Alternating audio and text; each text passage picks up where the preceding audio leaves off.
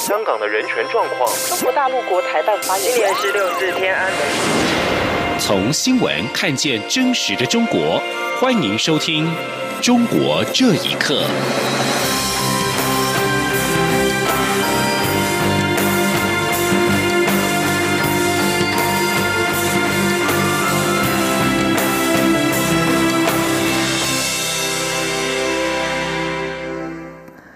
各位好，欢迎收听《中国这一刻》。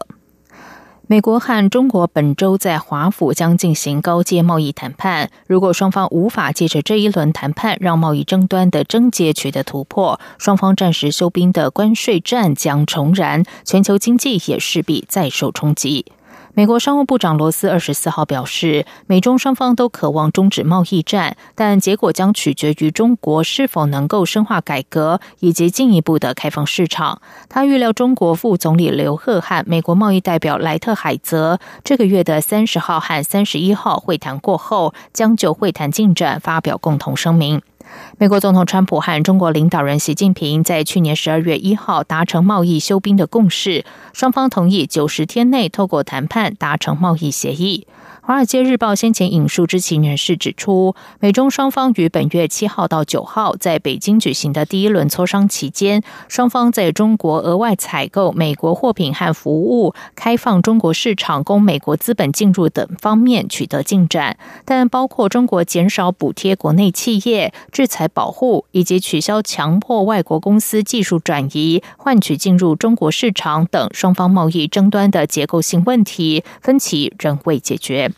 如果美中第二轮的高阶谈判没有突破，非但两千亿美元中国货品的加征关税将上调到百分之二十五，美国甚至可能再把关税大刀挥向价值两千六百七十亿美元的中国商品，包括手机、电脑、服饰和鞋类。届时意味中国全部的销美货品都将受到关税打击。中国对约一千一百亿美元销往中国的美国货品加征关税，作为报复。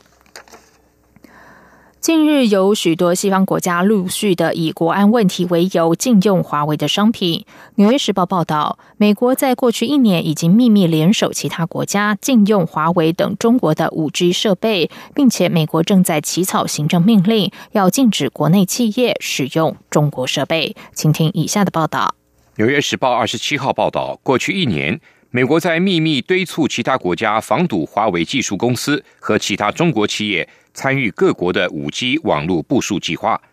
英国外交大臣韩特上周抵达华盛顿，参加一连串会议。其中的关键问题是，英国是否要冒着伤害跟北京当局关系的风险，同意美国总统川普政府所要求，禁止华为建造英国下一代的电脑跟电话网络。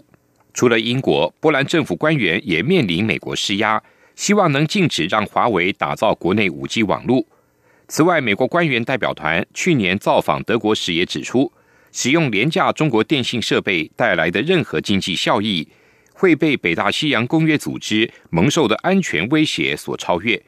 报道并指出，白宫一直在起草一份行政命令，预计未来几周内公布，它将能够有效禁止美国企业在关键电信网络上使用来自中国的设备。美国目前的法规只禁止美国政府网络使用这类设备。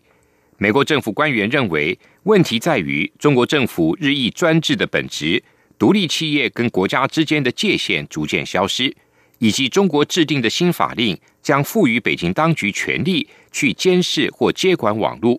这些网络则由华为这样的公司协助建立跟维护。澳洲去年禁止华为和中国电信器材公司中兴通讯提供五 G 网络设备。其他国家也正在苦苦的思索是否要跟进，因为这可能会阻碍他们进入中国市场，并且剥夺他们使用更为便宜的华为产品。英国政府官员则指出，华为早已经在旧式网络投入大量资金，还雇佣英国人来打造并营运这些网络。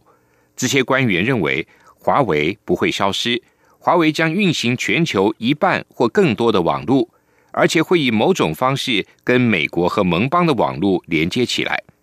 纽约时报》二十六号报道，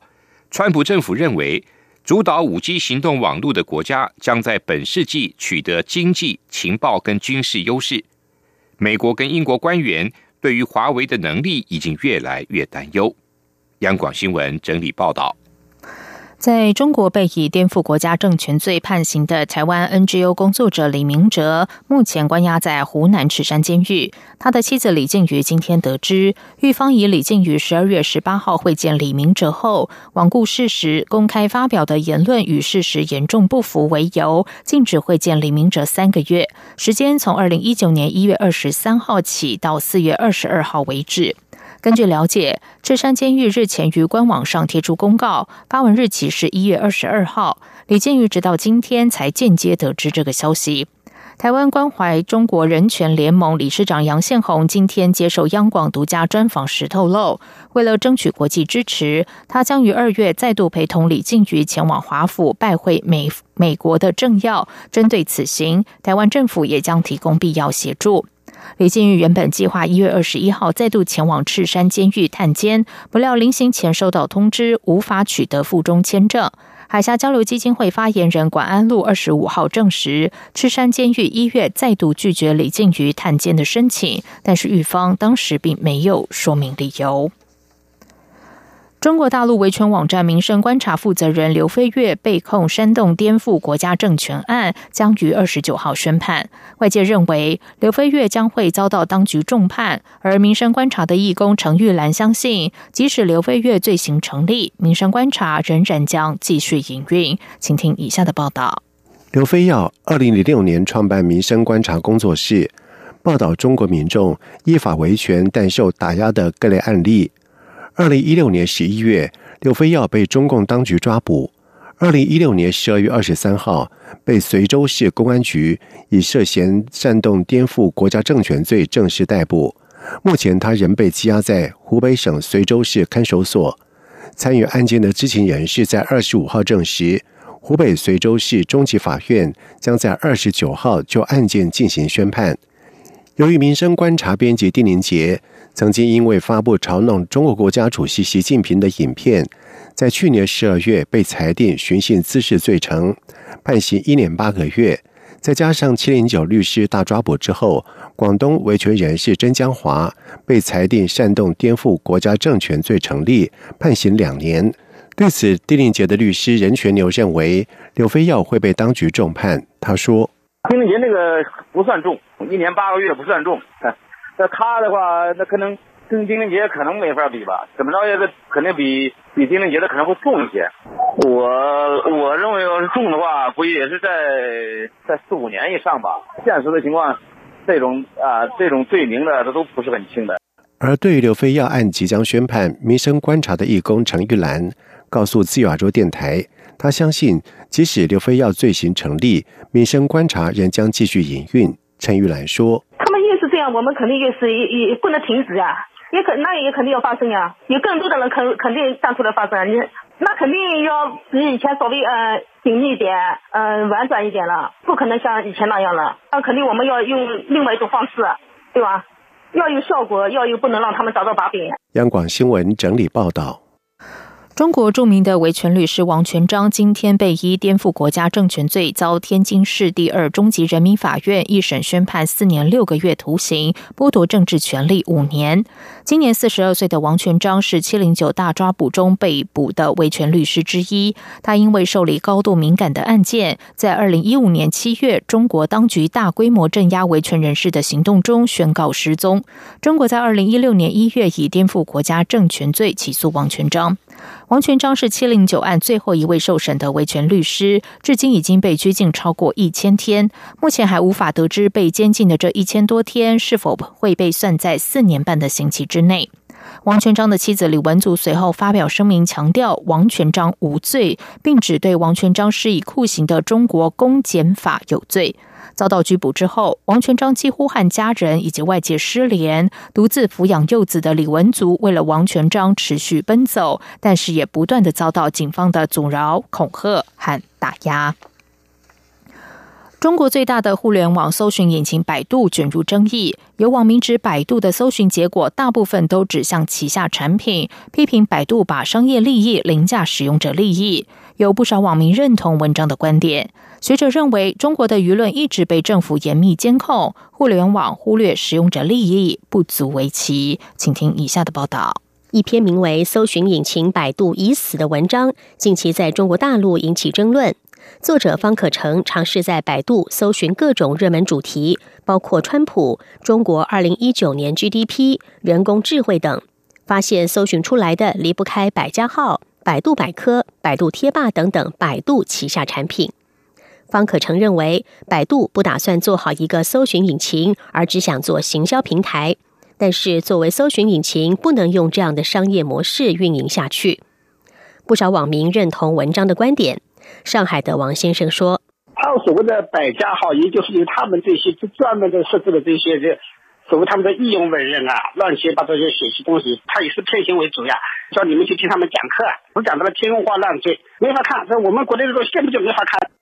针对文章的指控，百度回应指出，百家号的内容只占总搜寻结果不到百分之十，并且声称希望扩大与媒体创作者合作，把更多内容带给受众。关注中国互联网发展的香港浸会大学学者吕炳全表示，中国的舆论导向一直被政府严密监控，互联网忽略使用者的利益不足为奇。吕炳全说：“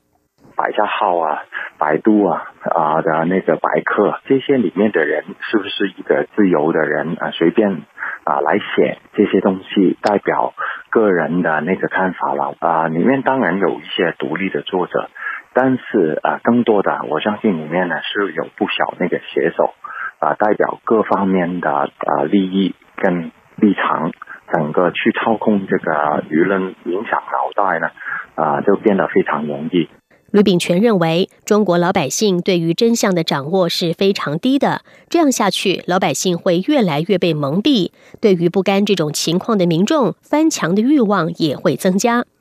根据去年十一月的统计，百度 APP 的日均搜索回应次数达到六十亿，日均资讯流推荐量达到一百五十亿。二零一八年全年的总营收更是突破了一百亿，稳坐中国境内搜寻引擎龙头宝座。央广新闻整理报道。中国领导人习近平日前的一国两制相关谈话引发议论。中华港澳之友协会今天邀请香港民主党创会主席李柱铭来台座谈。李柱铭表示，北京提出的全面管制权和高度自治互相冲突，所以只要香港没有落实真正的民主，一国两制就绝对不可能实现。记者郑祥云、王兆坤采访报道。